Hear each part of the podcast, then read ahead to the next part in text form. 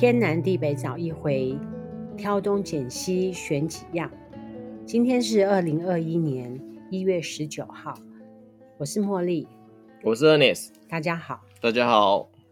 最近发生什么事情可以让我们讲的？蛮多事情的啊。一月六号那个事情已经过了哈。一月六号什么事？冲到国会殿堂的那个川普的支持者。哦，对啊，那个过了啊，嗯、就是那个后续其实现在发生蛮多问题的啦。嗯、就是其实很多人开始会去抵制，就是川普的一些企业或者是一些他的 LPGA，就是我们的就是高尔夫球的。就是高球协会，嗯、就是他们现在就是也发出声明，不会在他的球场进行国际比赛，这样做很多这样子的部分，应该是很两极化的反应。对，很两极化的是支持，对川，然后川粉就更支持他嘛，嗯、那就不管是他要开电视台，还要做什么，就会更支持他。比较特别是刚刚 好今天谈这个话题，呃，今天十八号的时候，其实有一个话题，就是十八号他。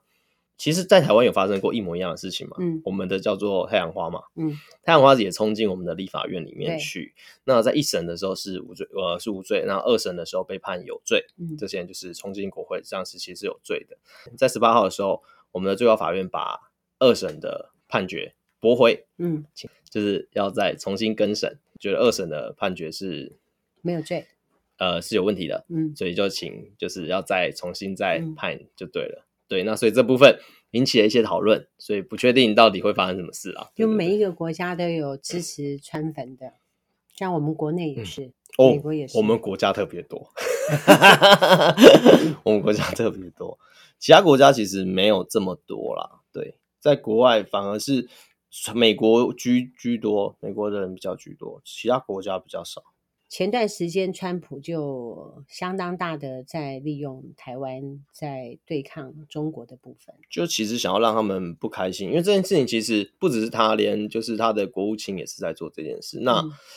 从他们的国家的角度来说，他没有做错啊，嗯、就是他就是因为他要争取他的政治利益的情况下的话，他其实因为他要塑造形象，就是他必须去打击，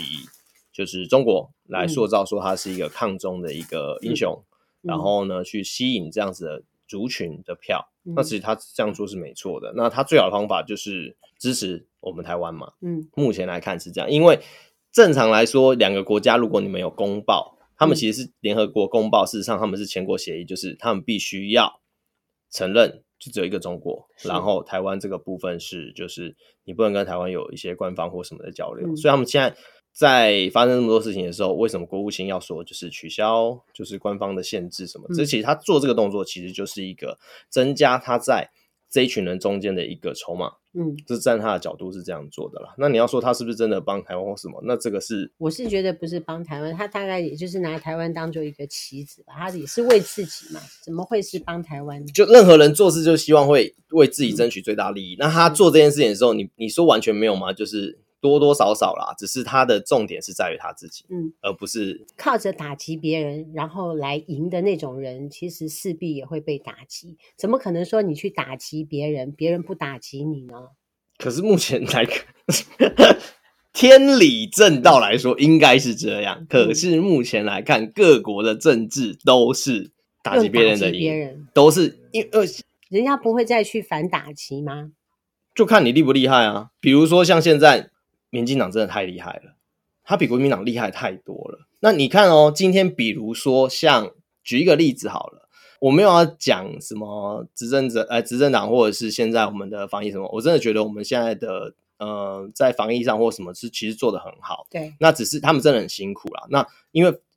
病毒这一次真的是多变的，嗯、多变到就是其实很难去完全把它控制住。其他国家都沦陷，只有我们还可以维持这样，其实是非常非常厉害的。嗯那这一次，其实如果你真的按照政党的角度来看的话，北部医院这件事情，嗯，不能讲那个两个字，要讲北部医院这件事情，欸、正常来说应该是很容易变成是可以救责呃绿营的一个很好的一个事件。干嘛要救责？他们在出来反应的时候，中间过程中发生很多事情，比如说第一个，这个消息是被封锁的。当第一个时间发生的时候是在十一号的时候，那个时候是假日。嗯，十一号的时候，其实发生这件这个新闻一出来的时候，是第一个报道的是《自由时报》。嗯，他先报道了这个新闻，说北部某间医院发生了这样的情况，嗯、那感染。那这个时候其实呃，就像上次讲的，就是我们的部长他们就是很辛苦，就开始去帮这些人去做病灾嘛，开始找啊，这些人开始去罗列这些，他们很辛苦在做这些事的时候，隔天的早上就有一个名广播主持人，呃，就是比较偏绿绿营的一个广播广播主持人，他就直接透露说是哪一间医院，然后怎么样怎样讲，他就透露很多这样的消息。可是这样的消息其实在过去来说是不能嗯讲出来的，因为其实我们在去年，我们去年整年下来啊。被移送就是网络的一些谣言或什么移送最多案件就是关于武汉武汉肺炎，嗯，他们所谓武汉肺炎的一个就 COVID-19 的这这个就是一些假讯息，对，被移送就是网络讯息，然后你如果散布的话，你就被移送，嗯，那代表说其实这些讯息正常来说应该是要由我们的指挥中心来做发布，对，为依规，大家都不能不能乱讲，然后你新闻乱报，其实这都是会有问题，它会造成恐慌嘛？啊，对，然后可然后接下来发生的。时候，其实事实上新闻出来，有记者就去访呃采访我们的发言人，那个流行中心的发言人庄仁祥医师，那他那个时候就直接回绝回绝那个医呃听说啦，我不确定，因为后来又被更正，前面一开始出来的消息是说直接回绝那个记者说没有，这是谣言，嗯，可是隔天突然又整个变成说是事实的时候，嗯、其实就变成说开始觉得为什么我们的疾病中心要就是流行疾病中心这个要去隐瞒。这件事情，然后很多的讯息其实是没有那么公开透明的，嗯、然后意调到后来是一开始公布有趣，后来又变没趣，又变有趣，然后又就这样变成说这一次的事情有趣或没趣，是不是因为发言的人不统一？应该不能说有人放话说没有趣，又有人放话说有趣，可是都是疾病中心说的哦。对，这是最麻烦就是。所以有人说，为什么有人开始质疑是不是螺丝松了这件事？那其实不不能说是，其实很辛苦啦。说真的是很辛苦，因为他们这些人其实真的是很辛苦。那这件事情如果真的要去深挖、要去深究，其实是可以针对他们来做一些救责的动作。真的要做的话，嗯，那如果你真的会操作的人，其实可以操作一波的，让你的政党有一些就是获利。我说我单纯以政党的情况来说，我说如果真的以政党的立场来讲，发生一件很好玩的事情，发生这件事情的时候，绿营也知道自己。有一点点小理亏嘛，就是不然，那这个时候他要怎么做？他们的呃危机处理小组，我不知道是不是有真的这个小组，可听说有这个，就类似他们这个，就开始想要怎么办，把这个话题转掉。嗯、然后嘞，他们就做了一个动作，就是他们就有人开始出来说啊，请大家不要去猎污这些呃，就是被感染的医生啊，嗯、跟护理师啊，不要去不要去猎污他们啊，什么什么。嗯、可是这个时候，事实上网络上或者是整个大概明末都没有人去。指责或者是去、嗯、说这件事说这件事情，或是去猎污这几个人。嗯、那这个时候很好玩的事情就是发生了，就是我们有一位 偏蓝的医师，前卫生署的署长就跳出来，就讲了一堆有了没有，就说啊，如果是他当的话，他就把他开除。嗯、哇，这件事情他一讲完这个的时候，事实上就已经刚好落入对方讲的这件事情，你在猎污。嗯嗯，原本没有任何人来做这件事情的时候，事实上是找不到点去转移的，嗯、因为其实根本没有发生嘛，嗯，没有发生猎物这件事。可是当这个人出来讲这些话的时候，就开始有一个目标可以打，开始可以去转移。嗯、因为当他可以转移的时候，其实大家的消息跟所有的媒体就会往这个方向去走的时候，嗯、你原本该注意的问题，跟你该注意的 SOP 或什么这些东西，其实就不重要了，就被忽略。对对，被忽略。那其实这个就是一个。嗯，很好转移大家目光的一个，就真的觉得，我真的觉得蓝营真的很蠢，你知道吗？就是很笨。嗯、我那天听那个陈时中后来有发表声言什么之类的出来讲，他说啊，我还咳嗽了，是是是，我出来讲，结果就听到有一个人就是说，你出来咳嗽，你还出来，对，你有没有什么 SOP 什么什么？嗯，我就觉得说。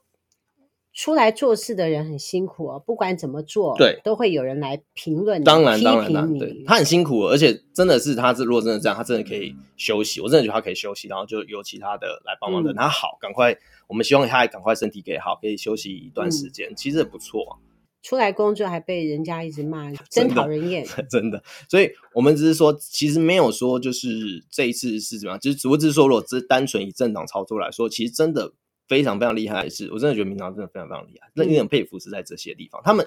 在操作上来说，嗯，国民党真的就像小孩子，对方就真的像大人，真的在操作上，你真的是没办法跟他打。我前几天我还想一个问题，是我们在读书的时候，近代史不是刚开始是兴中会吗？嗯，后来同盟会吗？对。后来又改组什么什么革命党，又改组什么国民党，嗯，后来又改组什么国民党，什么之类的，嗯，一直改组，我就不懂，干嘛要改组？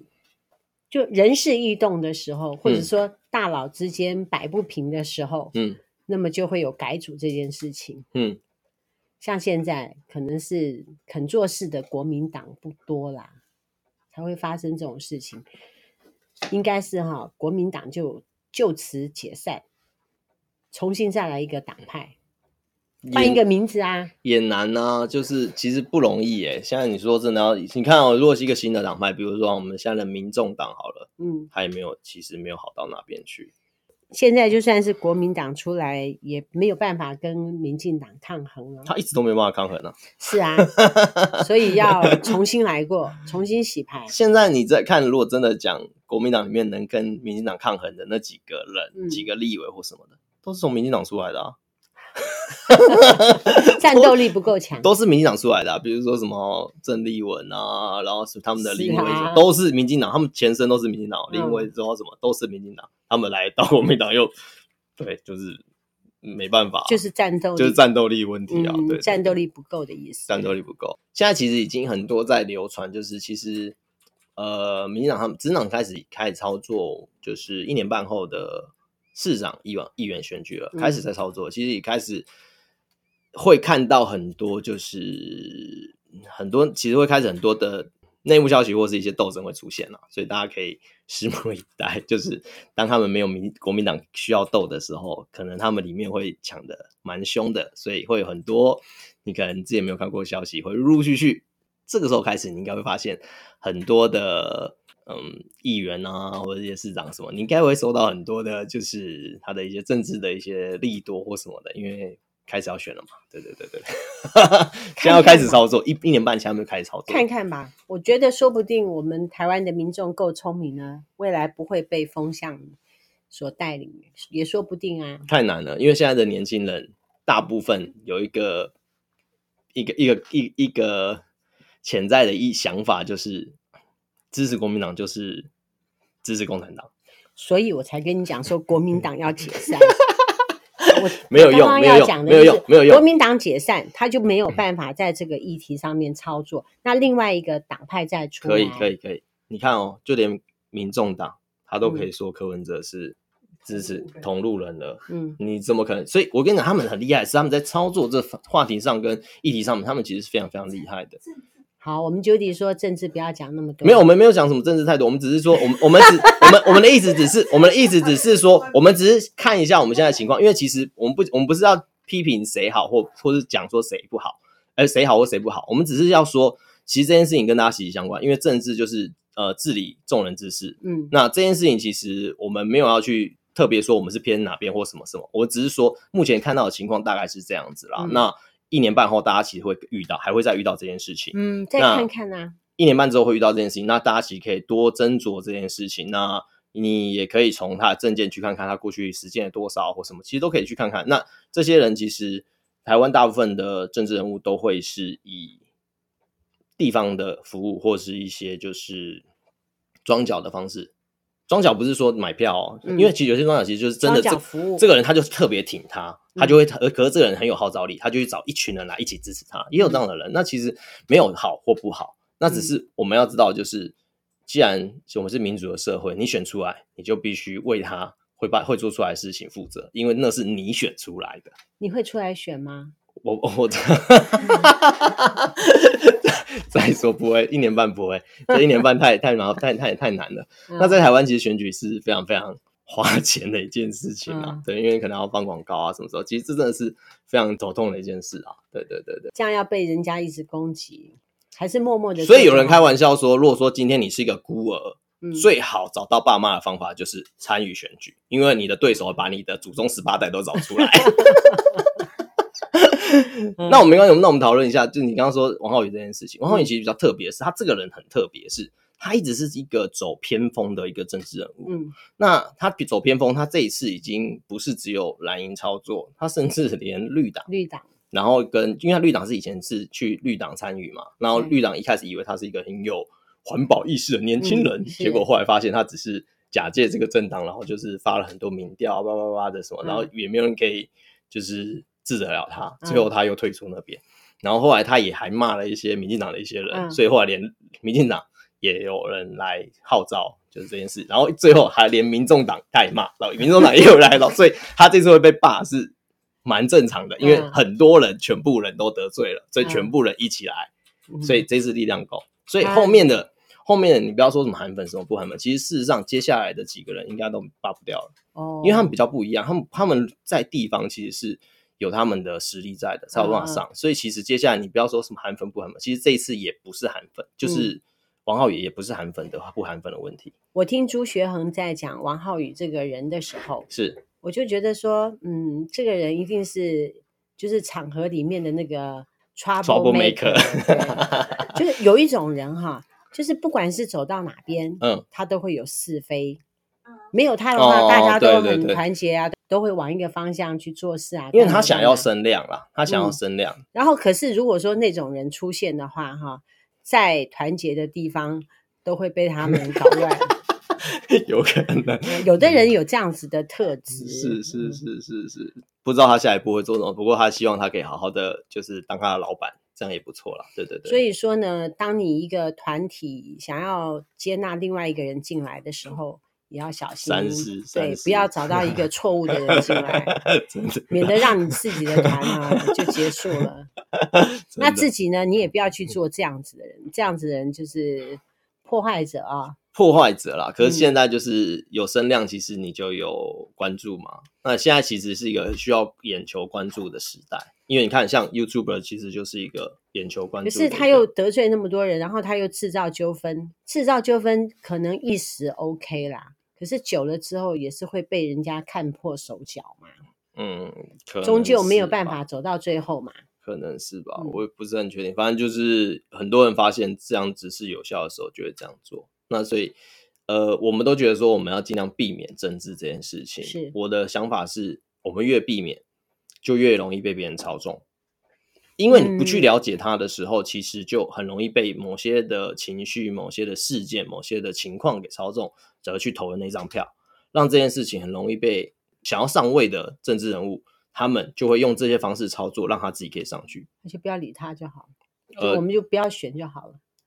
所以世界上才会有影视，所以所以有一所以有一批人，他们是专门在推推崇一件事情，就是鼓励大家都不投票，嗯、然后他们鼓励到，就是他们希望达到一个目的，就是当全部人都不投票的时候，嗯，就代表说你们这些人都不值得信任，嗯，要你们都要改过，然后才有办法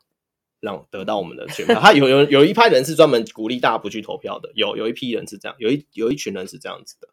选举这件事情，再看看吧。那我觉得人民应该是会学聪明的吧？被玩了那么多年，应该会被聪明吧？不会啊，因为年轻人还没被玩过啊，所以接下来玩年轻人被玩，玩完以后，他们等他学聪明的时候，他们的下一代又要被玩啊，所以其实就一直是一个轮回。我问你，你觉得股票什么时候会崩盘？短期之内不会。听说这一批有很多年轻人进去玩。对，从去年年初到现在，目前增加新增加的开户数大概是七十五万。嗯，说年轻人很多，哦，对，年轻人很很年轻很多啊，就增加七十五万户。嗯、那这些人进来的资金其实非常非常的庞大，嗯，然后再加上国际的资金进来，其实这一波的推升的话，目前来看，散户还是觉得会跌啦。市场上有一派就是他们说，就是。有一有有做手，就是他们就专门就是手上有庞大资金的那些人，他们其实就会让股市要升就升，要跌就跌，嗯，然后他们就会从中去跟散户散对着做，然后呢就去赚散户的钱，嗯，那这些人目前听说啦，我不确定是不是真的，就是听说他们现在是因为散户现在是看空，觉得涨太高会跌，嗯、所以他们会打算让这一阵子有一点点小回档，小回档不会很大，然后接下来就会开始再让它红下去，再让红下去，然后把这些散户全部打到死。嗯，然后这些散户最后就是觉得啊，就是一直涨嘛。你看，已经到甚至到一万六过。那如果真的一直上去，他们如果信心回复，大家都开始散户开始做多的时候，嗯、那就是他们要开始让它跌的时候。那在第二个事情就是有可能时间点，还有一个是现在有两派说，两两两种说，一种其实很多啦，一个是说二月二十一，嗯，那二月二十一的那一派说法就有点怪力，比较怪力乱神，就是那那一天刚好是整个太阳系里面有六星连。六星连成一条线的时候，对，我就说怪异乱神嘛。你每次都这样子？不是，我很多说法嘛，我没有说全部，好不好？我说，我说其中一个说法是这样子。那他们就说，因为通常发生这种时候的时候，就是发生大事的时候。嗯，那如果发生大事，它就有可能会很大的就是回档，因为如果发生大事，可能是整个全球发生很大的事件，然后造成你的股市回档，这是有可能。这是另外一个说法。那还有另外一个是比较。产业面的说法，就是之前有提过嘛，就是目前来看的话，之前提过，呃，华为之前被制裁，所以呢，不管是小米、OPPO 或者这些手机厂，嗯、他们其实大量的去铺货，嗯，来产生就是库存，嗯，所以目前来看的话，过去觉得华为本身原本一年可以卖大概两亿只左手机左右，嗯、那因为被制裁了晶片的关系，所以它可能原本预估去年第三季、第四季的时候预估它大概只能。今年只能卖五千万只，嗯，等于说空出了一亿五，一亿五的产量，嗯，造成其他的手机厂不断的去跟不管台积电，不管跟联发科，跟各个手机的这些厂大量的订货，嗯，因为他们觉得那一亿五空缺出来，我抢得到，对，那这个时候大家都定一，大家不会都不可能，假设说今天有一亿五了。空缺在市场上，我小米应该不太可能说我就一五给它压下去嘛。对，我可能觉，可是他们都觉得他们都很有自信，他们觉得让我们，所以他们就压一亿五，他们都在压一亿啊或一亿多少，但他们都压很多。嗯、可是因为这样各个厂这样累积下来之后，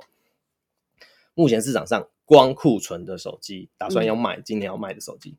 超过三亿只，所以手机会降价，很有机会。所以这个降价的可能会是在第二季左右。嗯所以可能三月过后会有一个很大的回档，是当大家发现手机的库存大到一个夸张，嗯，手机厂根本没有必要再继续下订单的时候，嗯，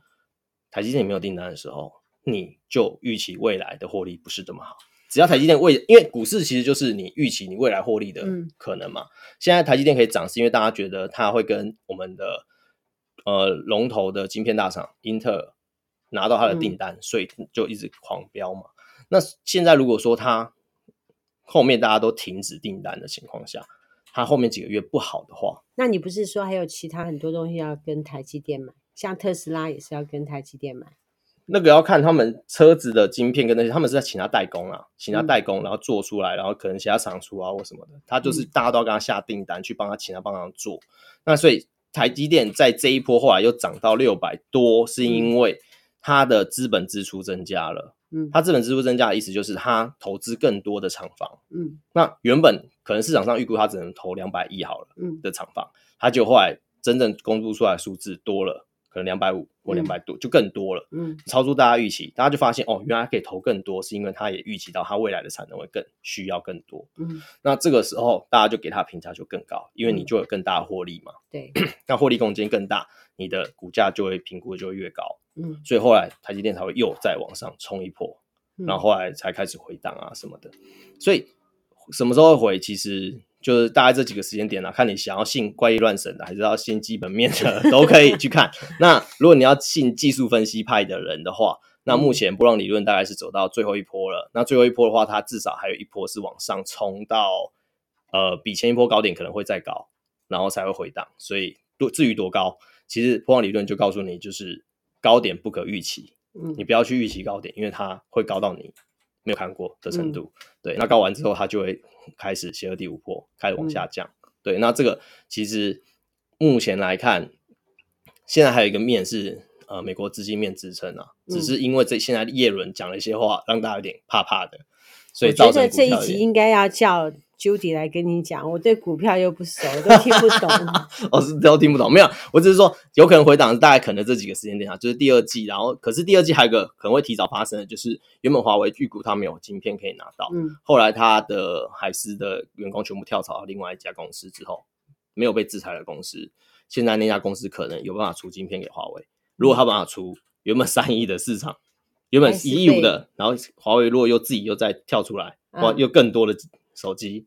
那崩的速度会比较快哦，更快，嗯，所以这个其实会不会崩，其实很难讲。手机变便宜是好事啊，那是对我们好事啊，对手机厂不是好事啊。手机厂如果便宜，他们就赚不到钱。老百姓啊，针对老百姓来讲，就对啦，对我们来说是好事啊。那如果想要买 Apple 的，就是今年的话，跟你讲，就直接已经收到消息了，今年绝对不会有 iPhone 十三，就一定是十二 S。有，你上回有跟我讲哦，对对对，十二 S 应该是十二 S 啊，应该没有意外，一定是十二 S，因为它这一次没有什么新的创新。就是如果想要换手机的，现在等十三的可以看看呐、啊，要不要买 S，或者是 真的等到明年才会有十三。嗯，对对对，没有必要一直换手机嘛，哈。哎，呃，可是这些手机厂靠你们换手机过活哎。我们是老人。一个手机可以用很久，对啦，我们是可以用很久啦。嗯、可是很多的手机上要靠你们这靠那些年轻人换手机过活。你平均多久的时间换一个手机？两三年吧。我也我也很我也我我没有追求那些就是很贵的手机，我也不用 Apple 的。哦，对对对对，我那个已经用四五年了。真的，我用我用我大概都两两两三年，而且我都挑便宜的手机用。嗯嗯，我要开团啊，我的。我的手机使用量挺大的。哦，我每天看讯息，使用量也蛮大的。好，嗯，好，那今天这样子了，好，没问题，感谢 Ernest，不会不会不会，感谢观众的收听。是。股票嘛哈，我也不懂。股票啊，对，我有一个同学很懂，哦，真的，他在股票社工作，专门为大客户服务。嗯。就是建议大客户买这个放什么，哪个东西可以买，哪个东西赶快卖。是是是是是，那个可能就比较他比较专业啦，我们没有他们那么专业，我们只是听一些小道消息啊，来跟大家分享分享而已。好，拜拜，拜拜。南凯爱省团，我们团一团，天南地北找一回。我们今天乱七八糟的聊了，对，今天乱七八糟聊很多。拜拜，拜拜。